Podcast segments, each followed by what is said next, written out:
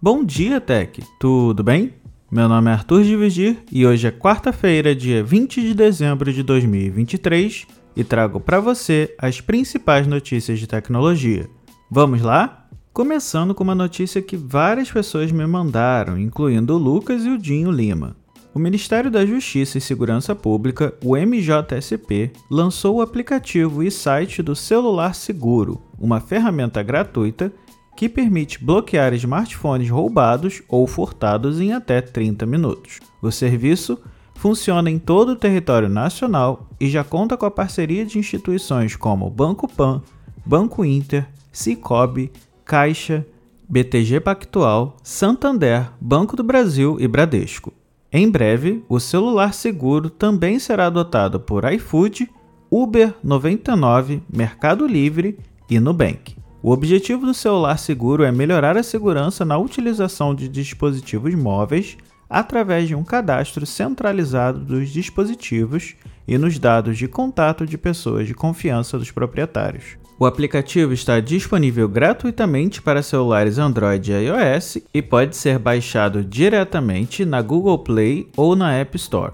Para bloquear um smartphone roubado, o usuário pode acessar o site do celular seguro fazer login e clicar em registrar ocorrência. Depois de escolhido o aparelho que sumiu, o usuário deve registrar a ocorrência clicando em alerta. As instituições notificadas, como bancos e operadoras, bloquearão seus acessos naquele aparelho. Voltando a falar sobre a One UI 6, a atualização da Samsung que traz o Android 14 para seus aparelhos está chegando a mais dispositivos aqui no Brasil incluindo o Galaxy Z Fold 5, Galaxy Tab S9 FE e FE Plus. A nova atualização já está disponível para download e traz novidades como redesign do painel de controle e do painel de notificações, personalização do relógio da tela inicial e suporte ao Passkey no Samsung Pass. Para atualizar o dispositivo, basta abrir as configurações e clicar no botão Atualização de software a Samsung informou que pretende liberar a nova interface para outros dispositivos compatíveis até o início de 2024.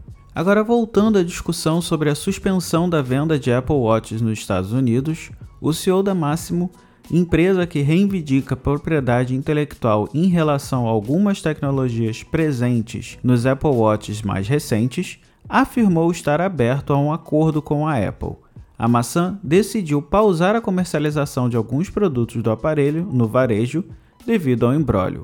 Joey Kiani, CEO da Máximo, concedeu uma entrevista à Bloomberg TV onde afirmou que estaria disposto a trabalhar com a Apple para melhorar seu produto, mas negou revelar quanto em dinheiro exigiria da maçã para firmar o acordo. Ele também ressaltou que a Apple não entrou em contato para discutir o assunto e que um acordo só seria possível caso houvesse interesse das duas partes. O CEO ressalta ainda que qualquer discussão deverá incluir um diálogo honesto e um pedido de desculpas por parte da maçã. A decisão da Apple de suspender as vendas dos Apple Watch Series 9 e Ultra 2 ocorreu após uma ordem da Comissão de Comércio Internacional dos Estados Unidos, International Trade Commission, ou ITC, visando a proibição da importação dos Apple Watches no mercado americano. O presidente Joe Biden ainda tem tempo para revisar a decisão, que deverá ser baseada na de TAI, principal autoridade comercial do governo. A Apple discorda fortemente do pedido e está buscando uma variedade de opções legais e técnicas para garantir que o Apple Watch esteja disponível para os clientes. Kiani afirmou que a violação supostamente promovida pela maçã não foi acidental e sim uma tomada deliberada da propriedade intelectual da Massimo. Ele também discordou da ideia de que a Apple poderia resolver essa disputa com uma atualização de software como foi especulado. Para o CEO, a pausa na comercialização dos Apple Watch terá início na próxima quinta-feira, quando os aparelhos só estarão disponíveis em revendedores de terceiros, como a Best Buy e Walmart.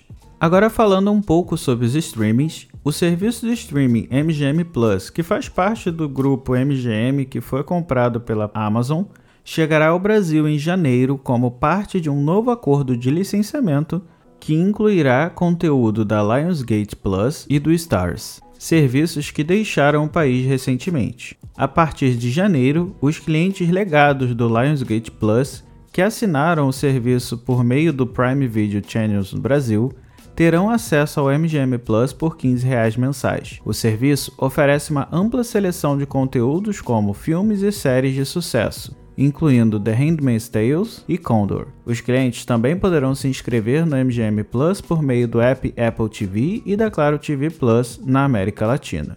Com a adição do mercado latino-americano, os conteúdos do Lionsgate Plus e do Stars estarão disponíveis em 24 países ao redor do mundo. E por último, após uma invasão sem precedentes aos sistemas da desenvolvedora Insomniac Games, os cybercriminosos divulgaram arquivos internos do estúdio, incluindo cerca de 1.3 milhão de arquivos com aproximadamente 1.6 terabytes.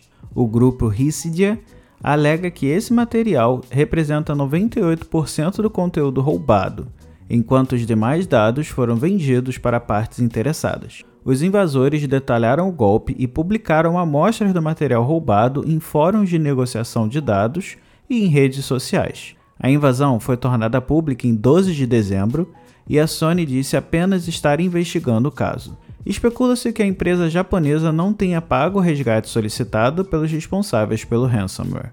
O vazamento envolve materiais de jogos como Marvel's Wolverine e Marvel's Spider-Man 2, além de documentos do Departamento de Recursos Humanos da empresa, incluindo dados pessoais de funcionários, conversas registradas no Slack e contratos estabelecidos com os estúdios. Só para se ter uma ideia do tamanho do vazamento, vários vídeos em estágios iniciais de desenvolvimento do jogo Wolverine foram divulgados nas redes sociais, mostrando as mecânicas dos personagens e dando até spoilers sobre possíveis personagens jogáveis. Além disso, existem detalhes sobre um acordo entre a Sony e a Marvel para mais jogos baseados em personagens da empresa, incluindo três títulos da saga X-Men, sendo o primeiro deles Wolverine, e quase todo o cronograma da empresa até 2030, incluindo Marvel's Spider-Man 3 e um jogo do personagem Venom, além de um novo Ratchet Clank. Até o momento, a Insomniac Games e a Sony não se pronunciaram sobre o caso. Bom pessoal, por hoje é só. Todos os links das matérias estarão disponíveis na descrição deste episódio. E aproveitando, queria pedir que vocês continuem compartilhando o podcast e, se possível, deixem um review lá no Apple Podcasts ou uma avaliação no Spotify, para que assim o Bom Dia Tech chegue a mais pessoas. E para entrar em contato comigo é só me chamar no Instagram ou no Threads, no arroba Arthur ou me mandar mensagem no Mastodon, que também deixarei o link aqui na descrição. Até a próxima e fui!